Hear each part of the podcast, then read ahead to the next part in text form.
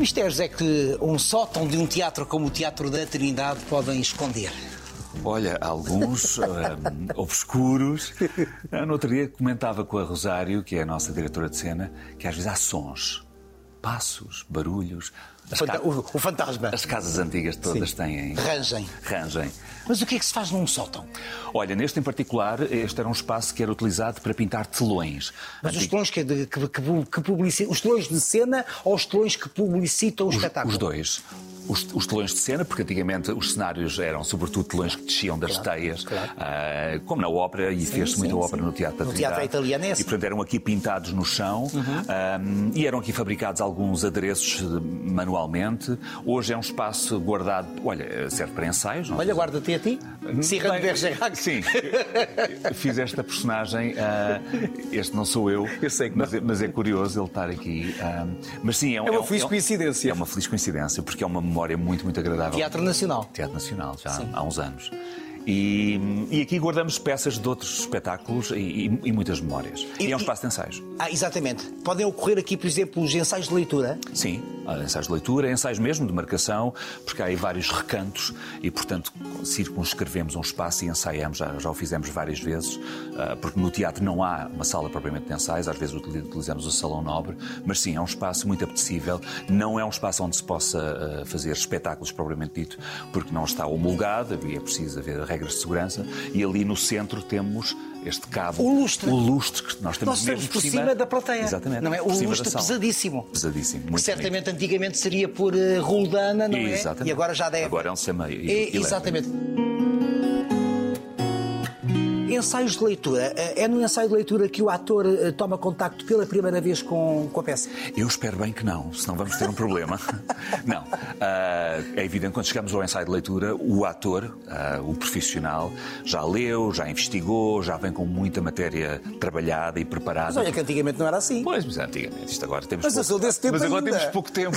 Agora há que rentabilizar Pois. o tempo. Não, e portanto, no ensaio de leitura, começamos a levantar o trabalho de dramaturgia, o trabalho da leitura do texto e qual o caminho e a interpretação que queremos dar. E o ator já traz ideias para a sua personagem? Eu espero bem que sim. Normalmente sim. Traz questões, pelo menos. Sim. Levanta questões. E o encenador, se estiver bem preparado, começa a dizer o que quer fazer, para onde é que vai, como é que interpreta aquele, aquela parte do texto, que cortes é que vamos fazer, enfim, as opções dramatúrgicas. E assim foi com o Ricardo III.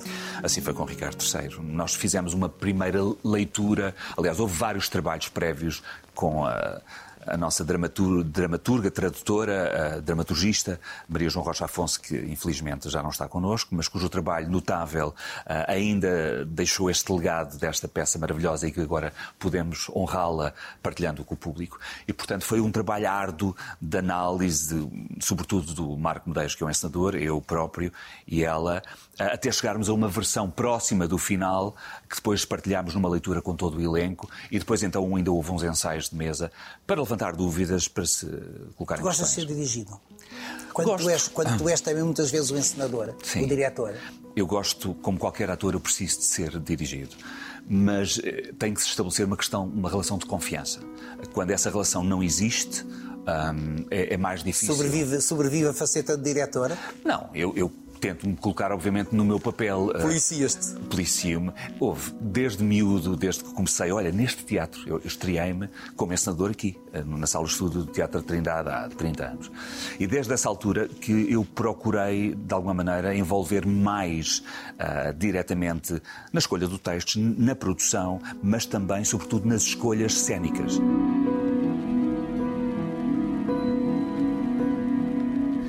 Quando eu estou no papel de ator, eu tenho que me lembrar Diogo. Cala-te. Diogo. Policiar. Aguenta-te, Diogo, ouve. Agora, eu sou um ser pensante, não é? Eu reflito sobre as coisas, levanto questões, às vezes são, Verbalizas, às portanto. vezes são questões lixadas. Sim. Porque eu, eu posso fazer uma coisa, tu mandas-me fazer uma coisa, mas eu pergunto porquê. Mas se porventura tu achares que eh, a tua maneira de, de observar e de pegar na personagem vai enriquecer o espetáculo, certamente que aí Eu- fazes valer o teu argumento, ou não? Não necessariamente, eu proponho. Se o encenador não quiser ou, ou achar que não funciona, eu naturalmente respeito e, e aí coloco no meu papel. Mas eu acho que hoje em dia aquela figura tirânica do não ditador. ou a estrela, o primeiro ator. Eu ainda que- apanhei alguns. Também eu. O, o primeiro ator, que também era uma vedeta, insuportável, mal feitio. Eu acho que hoje em dia as pessoas são inteligentes Exato. dialogam, chegam a compromisso. Pelo menos é assim que eu gosto de trabalhar e é assim que eu promovo o ambiente de trabalho. Tu ainda trabalhaste nesse teatro da primeira figura distante? Alguns. Uh, eu trabalhei com algumas das maiores, dos, de, dos maiores atores deste país, a Eunice, o Rui de Carvalho, a Carmen de Louros, cheguei a dirigi-los, mas devo-te dizer que eu nunca senti essa atitude, nunca, da parte deles. Às vezes senti atitudes de divas, mas de terceira linha. Às vezes são os atores medíocres que têm atitudes... Que põem em bicos de desespero. Exatamente. E aí é que é o problema. Que desafio é este Ricardo III, uma figura maquiavélica, maléfica, ambição, poder? Tudo isto está lá. É. Eu às vezes digo, Ficaste cansado. Eu às vezes digo assim, penso assim, mas quem é que teve a brilhante ideia de fazer esta peça? Quer dizer, Shakespeare. Pois, não, ele, ele, ele escreveu e muito bem e fez. Agora, eu, porque é que a produzi? Porque é que a programei? Porque é que meti nisto? Porquê? Claro, Porquê? Porque preciso. Precisas de quê? Preciso do desafio. Porque me sinto, talvez, como em poucas circunstâncias na minha vida, me sinto vivo, me sinto inquietado, fico angustiado. Isto tem a ver também com a pandemia, com estes tempos que estamos a viver ou não? Não, não necessariamente. É, é evidente que a, a pandemia vem potenciar as circunstâncias. Mas o exercício da criatividade, o exercício de testar os meus limites, o exercício de eu sentir, ai meu Deus, que eu não sou capaz é algo que me faz transcender, que me faz ir para além daquilo que eu acho que sou capaz de fazer. E Mas por para isso... um ator isso é um exercício permanente, ou deveria Abs ser. Absolutamente. É evidente que há determinadas personagens que são mais cómodas, que são umas caixas, umas luvas, que a gente pensa, ok, eu acho que esta Bessaf, não é? O Ricardo não. Eu, eu diria que o Ricardo III não é uma personagem óbvia para mim. E talvez por isso eu desejei fazê-la. Claro que fui procurar um jovem assinador que admiro e a quem disse: ouve, tu tens carta branca para me dirigir, para me tirar da minha zona de conforto, para me provocar, uh, porque eu preciso disso. Já, já passei pela mão de encenadores que, por respeito, ou por deferência, ou por. Uh, se calhar incapacidade, não me dirigem, não me dirigiam. Diziam muito, muito pouco. Ficavam contentes com aquilo que eu fazia. Talvez se... seres Diogo Infante. Não, não, não, como se aquilo chegasse. Eu sabia que não era suficiente. Tu és muito bom a fazer não tudo. Não sei se é bom. Eu, às vezes, tenho uma capacidade de resposta rápida e eficaz. Digamos que os mínimos olímpicos estão garantidos. Mas isso eu não quero os mínimos, eu quero bater os recordes, eu quero ir mais longe. E, portanto, a única forma de eu fazer isso é alguém com pulso firme que diga: não, não. Sim, está benzinho, mas bora lá, tu consegues fazer melhor. Eu fico muito enervado, irritado e penso, vou para casa, mas, mas fico picado. E depois dou o litro. E morre sem palco em cada noite? Para se renascer na, Bom, nesse sentido no poético, sim, uh, literalmente. Que é o dar tudo, é dar, é dar tudo. Naquele... O Ricardo morre uh, em cena sim, todas sim. as noites e, portanto, eu, eu estou a falar agora no, no, no trabalho do ator. Eu sei.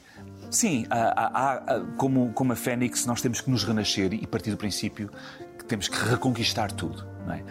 No, dia seguinte é um novo público, Isso. é uma nova plateia. É uma nova batalha. É, um, é uma nova batalha. E a, a, energia que nós demos e que achamos que foi suficiente, não foi. Hoje é outra vez. Nunca está ganho. Hoje é outra vez. Nunca nunca está ganho. E esse é, esse é um dos fascínios de, de arte representar?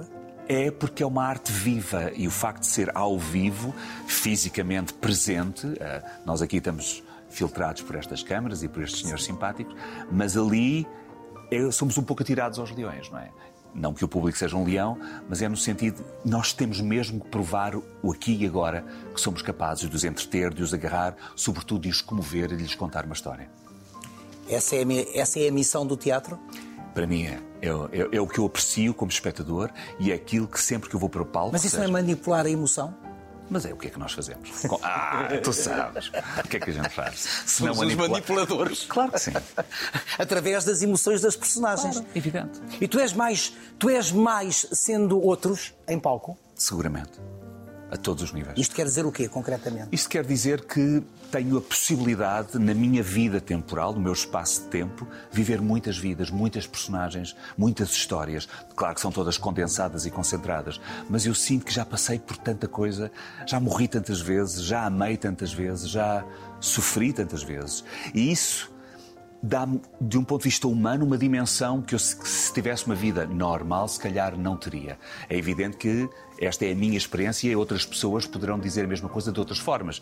Acredito que médicos que salvem vidas, acredito que pessoas que interferem na vida das outras pessoas também possam ter essa sensação plena de plenitude, uh, mas no trabalho, em palco, em, em, particular, é algo que é transcendental. É de facto um, um sacerdócio. Estamos a falar da, dos mistérios do teatro na perspectiva do, de quem oficia e na perspectiva de quem vê. O que é que a arte pode fazer pelas pessoas? A arte que é, o teatro, que é tão desvalorizado neste país que nem sequer 1% tem. A cultura não tem 1% do orçamento, nem meio. Ah, olha, essa é uma outra conversa, deixamos para outro programa.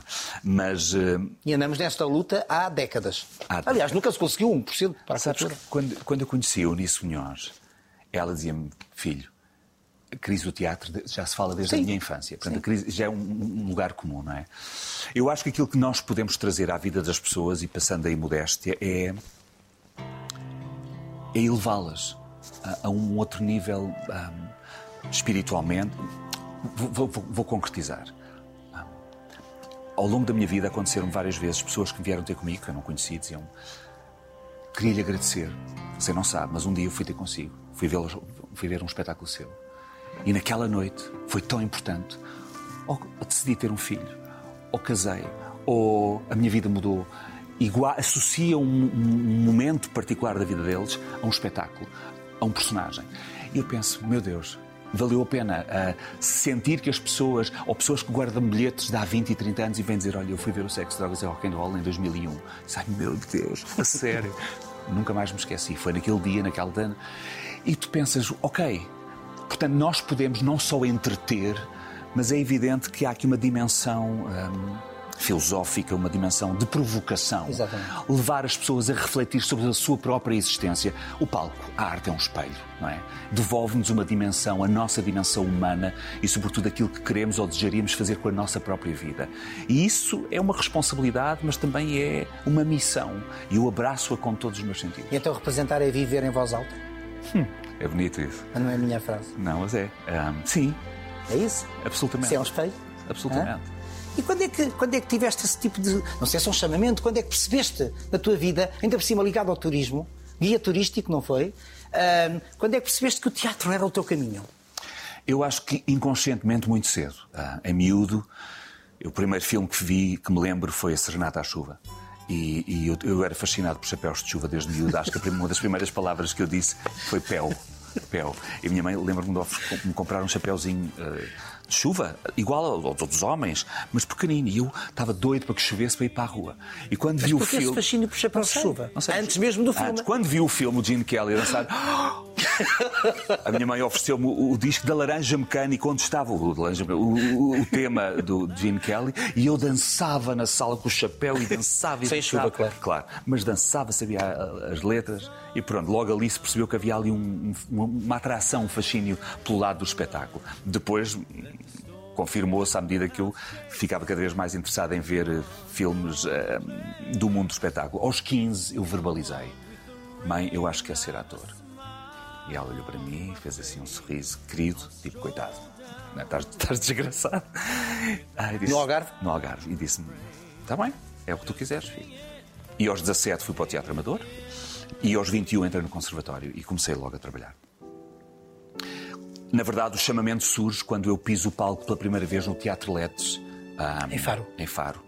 É uma réplica do São Carlos. É um teatro lindo. Lindo, mini, mas muito bonito. O que é que sentiste, lembras-te? Foi avassalador. Lá está, uh, nós ensaiámos durante sete meses. Mas... E eu já estava desesperado, Sete nunca mais. também é um exagero. Muito. Mas é teatro amador, as pessoas tinham as Sim, suas claro, vidas, claro. reuníamos amador, duas vezes amador mesmo, os que amam, os que amam. Absolutamente. Um era médico, outro claro. era bancário. Não havia, pessoas... não havia, havia ensaios quando era possível. Claro. Reunir o elenco. Portanto, sete meses, mas eu estava cheio de vontade. Quando finalmente me estreiei. foi uma sensação. Eu só queria voltar para o palco. Eu só queria voltar lá para cima. Porque era como se eu ali sentia-me livre, sentia-me bem, sentia-me. Eu era um miúdo tímido. Um, e, portanto, no palco eu não, não, precisava de ser tímido, não era eu. Havia alguém, era uma persona. Sim. E quando, quando aquilo acabou, uh, e as palmas, pronto, tive ali um, um, uma epifania e já comecei logo a chorar. Comecei a chorar, a chorar, porque percebi: é isto, é isto, é isto que eu quero, é isto que eu sou. E depois ainda demorei algum tempo, acabei por tirei o curso de guia intérprete e só e dois ou três anos mais tarde. Porque eu tinha que trabalhar, eu tinha que ajudar. Começaste, começaste cedo? Pois. Muito cedo, eu tinha que ajudar em casa. Havia, passávamos algumas dificuldades. A mãe e a avó? Minha mãe e a minha avó que me educaram e criaram. E eu sentia essa obrigação, eu tenho que ajudar. E, portanto, o curso de guia era o caminho mais rápido e mais eficaz para eu poder contribuir. E correu bem, eu. Eh, as coisas correram bem, eu estava tudo. Aliás, correram tão bem que eu fiquei assustado e pensei, ai meu Deus, agora já não sai daqui. E depois um dia eu reuni, reuni-as e disse: eu, eu não estou feliz, eu tenho mesmo que tentar ser ator. E, e elas foram incríveis e disseram. Elas foram sempre incríveis. Continuas a sentir muita falta? Hum, sim, mas tento não pensar muito nisso, sabes? Pela dor. Minha avó morreu com 90 anos e, portanto, eu, apesar de tudo, uh, encarei a morte dela como natural. Sim, porque é? é uma vida, uma vida grande. A minha mãe não. A minha mãe partiu cedo demais e muito rapidamente. E, e eu, quando estava ali no processo do luto. Um, a voltaste? Não, não, aparece-me o Filipe. A minha mãe morre em setembro e o Filipe chega em janeiro. E, portanto, eu não tive tempo para fazer aquele luto. Se calhar, ainda bem, porque tive, tinha cuidado do menino. E, e, e falo, durante muito tempo falava com ela na minha cabeça, porque se sentia presente, e a partir de certa altura deixei de o fazer, porque eu acho que ela tinha que partir. Ela tinha que tu não a deixavas partir? Sim, eu mantinha demasiado. E o que é que fica da tua mãe? Ela está em mim, não é? Ou seja, uh, tenho obviamente pena de Felipe não, não poder ter conhecido a, a avó. Um, Mas falas, falas dela? Sim, e mostro-lhe fotografias e ele sabe perfeitamente, conta histórias. Maria Infante, não é? Maria Infante. Conta-lhe histórias, mas... Mas o que é que tu contas da tua... Sem querer, sem querer estar agora a mexer muito nisto, se, se, te incomoda, mas o que é que tu... Que tipo de histórias é que tu contas da tua mãe? Sei lá, coisas quando eu próprio era miúdo, eu muitas vezes faço um paralelismo na educação que tento dar ao Felipe, ao Felipe com aquela educação que eu tive. As coisas que elas me diziam, a, a, a, liberdade com responsabilidade. Elas deram-te sempre muita liberdade. Eu falo sempre a elas porque é a mãe e a avó, não é? Muita. Sobretudo, havia um código de honra, um código de verdade que eu tentei estabelecer com o Felipe, que é, aconteça o que acontecer, diz-me a verdade. Eu, eu acredito em ti. E isso, para mim, era muito importante quando eu tinha a idade dele, ou até mais novo, se eu dissesse uma coisa à minha mãe, ela dizia, ok, se o Diogo disse é porque é verdade. E isto era, uau, ela, ela, confiava mesmo em mim. E eu quero que o meu filho se saiba e sinta que eu confio realmente nele. O teu grande respeito, eh, eu, eu, eu, eu, levanto aqui questões que têm muito a ver com a imagem que eu tenho de ti. O teu grande respeito pela mulher advém do facto de ter sido criado por duas mulheres? Naturalmente. Eu, eu, vi o facto de ter sido criado por duas mulheres deu-me um entendimento do universo feminino que de outra forma se calhar não teria tido. Como não tive uma figura masculina presente, um pai presente.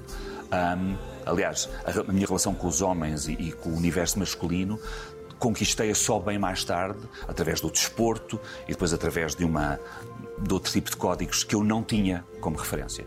Um, mas não é só em relação ao universo feminino, é em relação aos mais velhos. O facto de ter tido sempre uma relação privilegiada com a minha avó faz com que eu tenha sempre um enorme respeito, em primeiro lugar, e depois uma enorme ternura pelos mais velhos. Adoro trabalhar com pessoas mais velhas, porque sei o quanto nós podemos aprender com eles e adoro ouvi-los. Adoro ouvir Por isso Eunice Munhoz, por isso Carmen Dolores, claro. como figuras de excelência claro, claro. da tua vida? Sim. O que é que Bom. se aprende com Eunice Munhoz? Tudo, não é? Eu Até acho... os silêncios. Ui, tudo. Em primeiro lugar, eu acho que aquilo que se aprende é a ética, a, postura. Aquilo que te dizia há pouco, a Eunice tem perfeita consciência de quem é, mas não precisa de lembrar às pessoas. Ela é Eunice Munhoz. E, portanto, não tem que. E se ela tiver que nos pôr no lugar, ela faz só. Não. Não. E tu? Para tudo a Sra. Eunice Melhores disse que não. Mas essa ética, essa ética perdeu-se no espetáculo? Não, não, não. Eu adquiria, percebia ao, ao ver nos mais velhos que a ética era algo que é muito importante. Uh, não digo que se tenha perdido, pelo contrário, digo é que há determinado tipo de valores que às vezes é preciso lembrar às pessoas. Uh, e com ela isso para mim foi muito, muito importante. Uh, e depois a maneira como ela está uh, no teatro, como ela está na sua vida, como ela bebe e, e, e se alimenta das personagens e, e, sobretudo, a sua profunda generosidade. Porque o seu enorme, brutal talento, ah, quando alguém diz: Toma, faz com ele o que tu quiseres, é uma responsabilidade, não é? E, dirigir eu nisso, como eu tive a oportunidade de fazer. Pensei: o que é que eu digo a uma pessoa desta? Como é que se diz? E, e acabei por ter coisas para lhe dizer. E ela olhava para mim e dizia: muito bem, então bora lá. Depois fazia, dizia, é isto que tu queres? Está bem assim? Estás contente? E eu dizia, pá, nisso obrigado, eu agradecia-lhe todos os dias pelo, pelo, pelo, privilégio e pela experiência única de estar ali a viver essa, esse processo com ela. Já está, uma mulher. Uma mulher.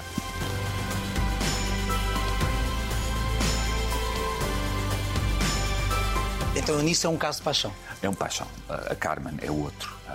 São duas mulheres muito importantes na minha vida porque em momentos distintos eu cruzei-me com elas e elas acolheram-me, acolheram-me nos seus braços, foram minha mãe, foram minha madrinha, a Eunice conhecia na banqueira, a Carmen de Louros conhecia no TEC quando fizemos os espectros do Ibsen. E foram duas pessoas com quem eu depois acabei de quem ficar, fiquei amigo, ainda hoje falamos. É a aristocracia do teatro, é a nobreza do teatro. Foi como se me acolhessem. Que se vai perder. Pois, se calhar daqui a uns anos somos nós, não é? De velhinhos.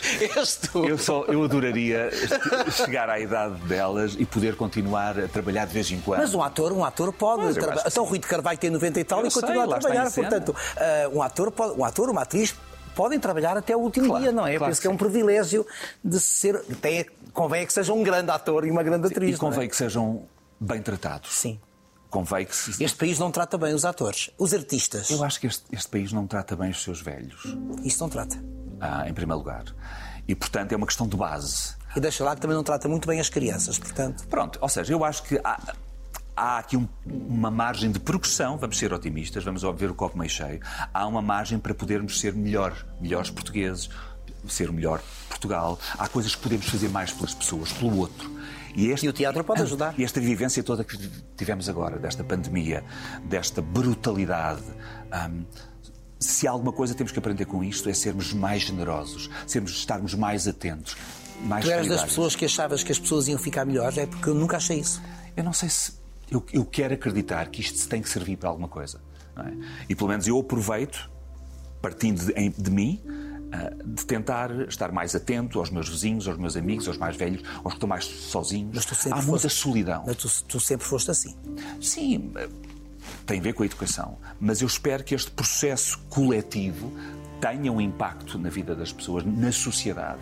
Porque falavas há bocadinho dos artistas. E, efetivamente, eu acho que soube muito bem às pessoas, quando estiveram confinadas durante dois, três meses, ver filmes, ler livros, ver séries, tudo isso é feito Ver por... concertos tudo, online. online. Tudo isso é feito por artistas. Exatamente.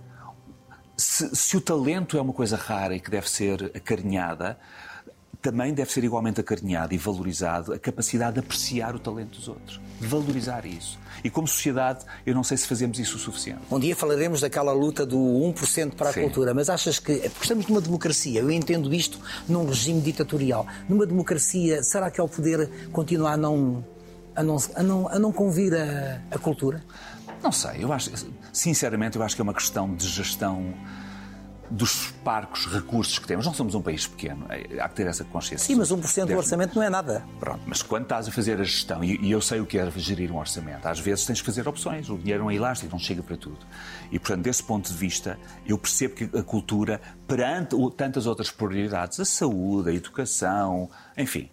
Um, nunca parece ser muito importante. Há pouco falavas da tua timidez, antes mesmo de começares a ser ator. Ainda hoje és um homem tímido? Eu não sei se. Sou, quer dizer, eu sou reservado. Ah, eu não sou o género de pessoa que chega a um sítio e começa a distribuir sorrisos e a falar a todas as pessoas. Às vezes até posso passar por um bocadinho mal educado e, e não é minha intenção. Porque eu acho que todos os artistas são. Sou reservado, estou no meu espaço. Claro que se alguém me abordar, eu hoje lido muito melhor com a minha persona pública, a minha exposição, do que lidava há 20 anos atrás. Eu ficava mesmo nervoso e atrapalhado. E, e metia o boné e os olhos em, os, e os óculos de sol e não olhava para ninguém. Ficava intimidado. No palco, tudo bem, dei-me um texto e a personagem ia para cima do palco. Na vida, sentia mais acossado. Agora, apesar de tudo, acho que estou melhor. Acho que aprendi a lidar com essa exposição e entendendo-a como fazendo parte daquilo que eu faço. É uma extensão. E, portanto, ah, não posso pedir o reconhecimento e depois eu não ter o Filipe também é uma extensão tua? Eu acho que sim, hoje claramente. Porquê que sentiste necessidade de adotar um jovem, uma criança? A primeira necessidade que eu senti foi em exercer-me como pai. Tu querias ser pai? Eu queria ser pai. Queria passar por essa experiência. Talvez porque eu não tivesse tido um pai, eu queria muito ser pai. E, portanto, quando... Tiveste um pai, não tiveste relação com ele, mais tarde vens a conhecer o teu pai? Já em adulto, não é? Sim. E ficou ah. uma relação quê? Tipo, duas pessoas eh, que se querem bem, amigas? Muito bem, somos amigos. Sim, mas perdeu-se aqui a relação pai-filho, não existe? Aquela relação... Sim Quando não se cresce com ela. Evidente. Mas temos outra relação, e é ótima, e damos muito bem, e, e estamos juntos todos os meses, e conversamos, e trocamos mensagens, e-mails, e... Sim, uh, é, é, muito engraçada esta relação. Não, não é uma relação pai-filho, acho que é uma relação... Acho que às vezes sou mais pai dele do que ele meu. Eu dou-lhe mais conselhos a ele que ele a mim. Mas, relativamente à minha própria paternidade, foi um desejo. Eu estava nos meus 30 Uh, e muitos, e comecei a pensar no assunto e pensei, se calhar, esta devia ser a altura. E, portanto, comecei a pensar nas várias possibilidades, como é que eu ia ser pai, como é que eu poderia ser pai. Para além da forma convencional, um, havia outras hipóteses que se colocavam e nenhuma me agradava, porque me parecia, não quero fazer juízos de valor, mas eu não, não me senti bem em ir à procura de uma clínica, ou ir à procura de uma barriga de aluguer, ou ir ou fazer um acordo com uma, com uma amiga. Não quis ir por aí. E depois pensei, eu acho que a melhor forma é adotar uma criança, porque para além de eu ter a possibilidade de me exercer como pai, eu estou a ajudar uma criança que precisa de um futuro, que precisa de uma família. Um, e, e pronto, e foi, e foi a melhor decisão que tomei na vida. Como é que chegaste ao Filipe? Bom, eu não, foi a, o Cosmos, foi, eu comecei, fui ter com a Segurança Social, inscrevi ah, depois fui, passei por um processo de seleção em que tinha dado uma formação ao longo de seis meses. Tens, falas com psicólogos, com assistentes sociais, vês filmes terapias, fazes exercícios, és exposto perante vários cenários, preenches um formulário gigante sobre uh, os porquês. Um, Sempre a saber que querias ser pai. Exatamente. E passados seis meses é-te dado um parecer. E o parecer eh, foi positivo. Eu estava uh, habilitado a, a, ser pai, uh, em, em, nome individual, apenas em pessoa singular. E pronto, e a partir desse momento vais para uma bolsa de adotantes. E essa bolsa tem que ser cruzada com uma bolsa de potenciais adotáveis, de crianças que estão para adotar. Lá estava o Filipe. E foi assim que me emparelharam, esse é o termo, com o Felipe. Eu pensava que ia ser um processo que iria demorar muito tempo, mas em. Ora, eu, foram seis meses de. Curiosamente, foram nove meses no total, como uma gravidez. Seis meses para o processo de seleção e três meses até, até, me telefonarem e dizer temos O que é que sentiste um quando o levaste pela primeira vez para casa? Bom, já quando me telefonaram comecei logo a chorar. Chorei no, no, meio da rua, chorava, chorava, porque a sensação foi uh, como, como se me tivessem dito o seu filho nasceu. Porque isto não é uma escolha, tu não vais a um sítio que não, não, não escolhes Sim, não é catálogo. Sim. As pessoas... Há pessoas que gostariam de escolher por catálogo. Não funciona assim, infelizmente. infelizmente. As pessoas competentes é que emparelham as tuas necessidades, aquilo que tu achas que é importante, porque eu não queria ter um bebê, eu não queria um bebê. Aliás, sabia que e não valia a pena querer, não, não teria nunca um bebê. Há casais que passam anos à espera de um bebê, porque há muito poucos. Mas há muitas crianças a partir dos 3, 4, 5 anos que ninguém quer. Exatamente. Uh, Estás a ver?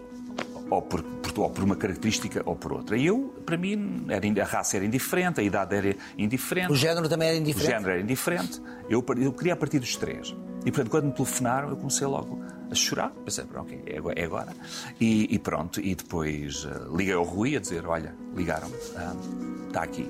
Vamos ser pais.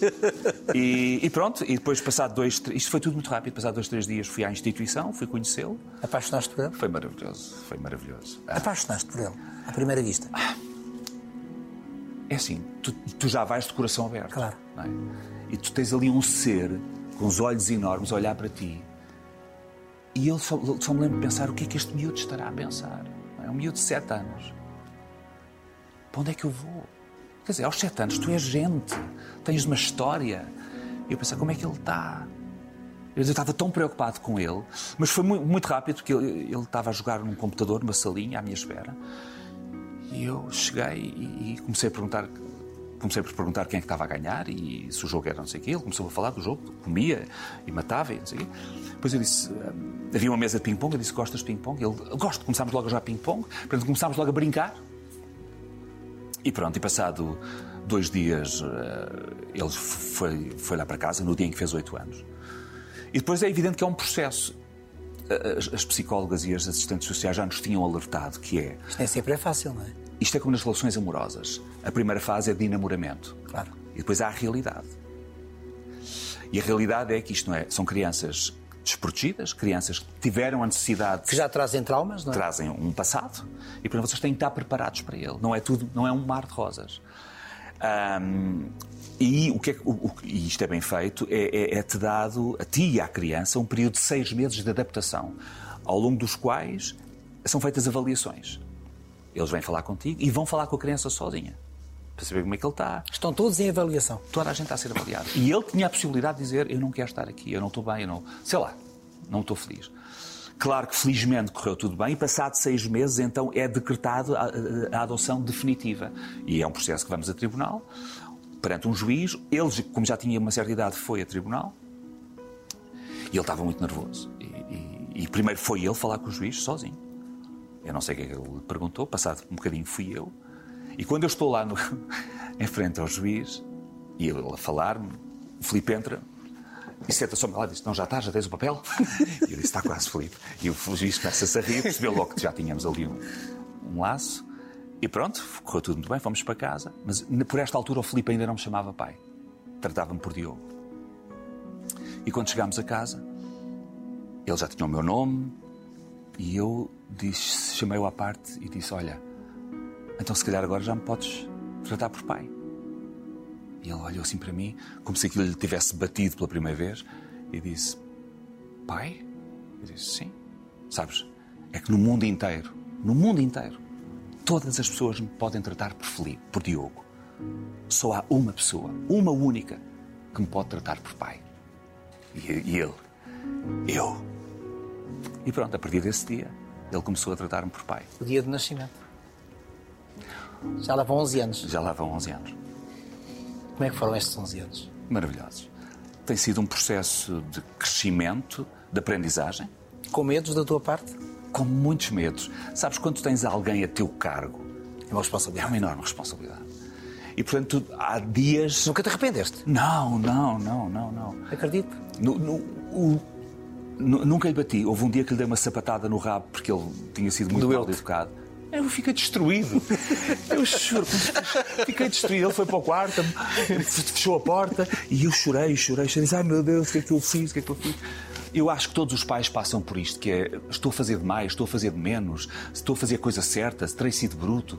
Enfim, é um processo. Tu bem podes ler livros sobre uh, o que é ser pai ou mãe, mas é uma questão de bom senso e de muito, muito amor. Como é que ele lida com o facto de ter dois pais? ele é a realidade dele, é. não é? Portanto, eu acho que ele. ele eu, quando, eu, quando pergunto isto, é mais em relação aos outros, aos Sim. pares, não é? Eu acho que ele foi sempre muito comedido. Ele foi, ele foi educado na normalidade, portanto. Esta é a realidade que ele Esta conhece, é a realidade. Ou pelo menos que ele aprendeu a conhecer. E ele é muito protetor de nós, ah, dos dois. E, e mesmo em relação ao, ao, Rui, a certa altura ele começou. Um dia ele disse, pai, e eu o que é? Ele disse, não és tu. E eu baixei a cabeça e disse, ok. E depois ele no telemóvel tinha Bipai que é o segundo bi, são dois. Ele progressivamente. Um, ele arranjou estratégias. Arranjou as suas estratégias. E depois, e depois começou, os amigos vão lá à casa, é normal. Sim. Dormem, jantam, comem. Ou seja, ele começou, se calhar ele filtra os amigos, se, se houve umas bocas ou algum comentário, tipo, este não serve. Mas os amigos dele são como ele, são, é boa gente, são pessoas civilizadas e educadas. Eu acho que esta nova geração, pelo menos a do meu filho, e espero que as próximas, tem uma disponibilidade para a diferença, para a tolerância. Há um discurso que eu acho que ah, também já tem muito a ver com, com, a formação, com a educação. Portanto, é evidente, mas eu, o que eu ia dizer não é só por nós. Eu acho que as, as, as escolas também já promovem claro, esse discurso claro. de inclusão. Claro. Uh, felizmente, a sociedade está mais aberta e mais tolerante. E por isso os nossos filhos são necessariamente pessoas mais disponíveis. Tu sempre resguardaste muito da, da, do interesse da opinião pública, mas há um dia em que numa rede social, acho que é no Instagram, aparece uma fotografia tu e do Felipe. Tu e do Felipe. Foi ele que quis. Foi. Foi ele que me disse: Pai, quando eu fizer 17, acho que já podes pôr uma foto minha. E eu, e eu, a sério, como é evidente, já tinha tido vontade de o fazer. O Rui disse: Estás proibido. E ele é que me deu o aval para eu poder fazê-lo. Ah, mas disse: É só, é só uma. Disse, é só uma. E pronto. E então aproveitei lá por. Bonito, bonito, mas bonito como pessoa. Muito bonito. Eu acho que ele é essencialmente. É evidente que eu sou suspeito, sou pai, não é? mas ele é um, ser uh, luminoso, um, especial e, e aquilo que eu tento é sempre devolver-lhe isso. Estou-lhe sempre a dizer que o amo e estou sempre a dizer que ele é maravilhoso. A autoestima é algo que é muito importante. E se ele acreditar suficientemente nisso, ele pode fazer o que quiser. Um, e, e, alguém que vem de, uma, de, um contexto diferente, em, com tantas diferenças, e ele tem várias. Faltou-te esse pai, faltou-te esse pai. Não, não sei se te faltou, porque nunca o tiveste, portanto, não se ter saudades de uma coisa que não se tem, uh, que nunca se conheceu. Mas faltou-te esse pai a dizer tanto. Não, tive a minha mãe. Pois, exatamente. Dizia, que me dizia, que me fazia sentir profundamente amado e que me fazia sentir especial. E que, Mas também é por isso que tens tanta necessidade de dizer amo-te às pessoas de quem gostas muito? Eu acho que não dizer é que é estranho, não é? Mas é que as pessoas não dizem. Pois, mas. tá, não verbalizam. Claro que há maneiras de dizer isso e podemos com sim, gestos, sim, como se sabe. Sim, até com um olhar. Eu, eu acho que eu gosto muito da palavra, como imaginas, não é? A palavra tem peso. Eu amo-te, eu gosto de ti, eu tenho saudades tuas, és bonito, fazes parte da minha vida. São tudo coisas que é bom ouvir. E eu, quando lhe digo isso, ele faz assim. Tipo, já, já te... Ele gosta de teatro? Que remédio. que remédio. Não, agora eu acho que ele adquiriu um código e vai, ele vai. Educado pela arte, não é? Vai, vai, vai ver muito. Já levaste a Londres, conta-me. Já, já levaste a Londres e, e, foi logo para ver Shakespeare. Claro, fomos ver o Rei Lear e, e, e já fomos ver muitas outras peças. Levei, tento pô-lo em contacto sem ser uma coisa obsessiva com a arte, com a exposição porque esses estímulos são muito importantes. Claro que são. E ele vai desenvolvendo, ele é opinativo e, tem um sentido crítico, e portanto é isso que eu quero, é provocar nele reações. Pá, se ele gosta mais ou menos, ele não tem que ter os meus gostos. Essa é a função da arte. Absolutamente. E a minha função enquanto pai é proporcionar-lhe isso, levá-lo a ver coisas, viajar. Claro que às vezes eu gostava de ir, se calhar, ir a um museu. Ele disse, pá, pai, acho que agora me apetece ir a um museu. Mas olha lá, Rei Lear, quantas horas são? Três horas e meia. O que é que ele disse? disse, pai, estás maluco? E depois adorou. Depois... E o que é que ele disse no final? Ah, vá lá. Ah, vá, não, não, tens que dizer. Não é só off-record, não, não, não funciona. Disse... É porque eu acho tão bonito isso. Disse-me, uh, depois do espetáculo, estávamos a jantar e ele disse-me: uh, Eles não são melhores que tu. E eu disse: Porquê? Lá porque são ingleses, pai, tu, tu tens mais, tu tens mais tens mais luz. Não sei o que é que foi o termo, mas eu fiquei de lágrimas nos pois olhos. Pois eu ia perguntar-te, choraste? Fiquei logo comovido. Quando o teu filho diz que tu és um ator especial, uh, tem um sabor muito particular, não é? Permite-me dizer-te isto. Pelo ser que tu és, eu amo-te. Oh. Obrigado, Diogo. Ah, não podemos? Não podemos. Fica para depois. Obrigado. Obrigado.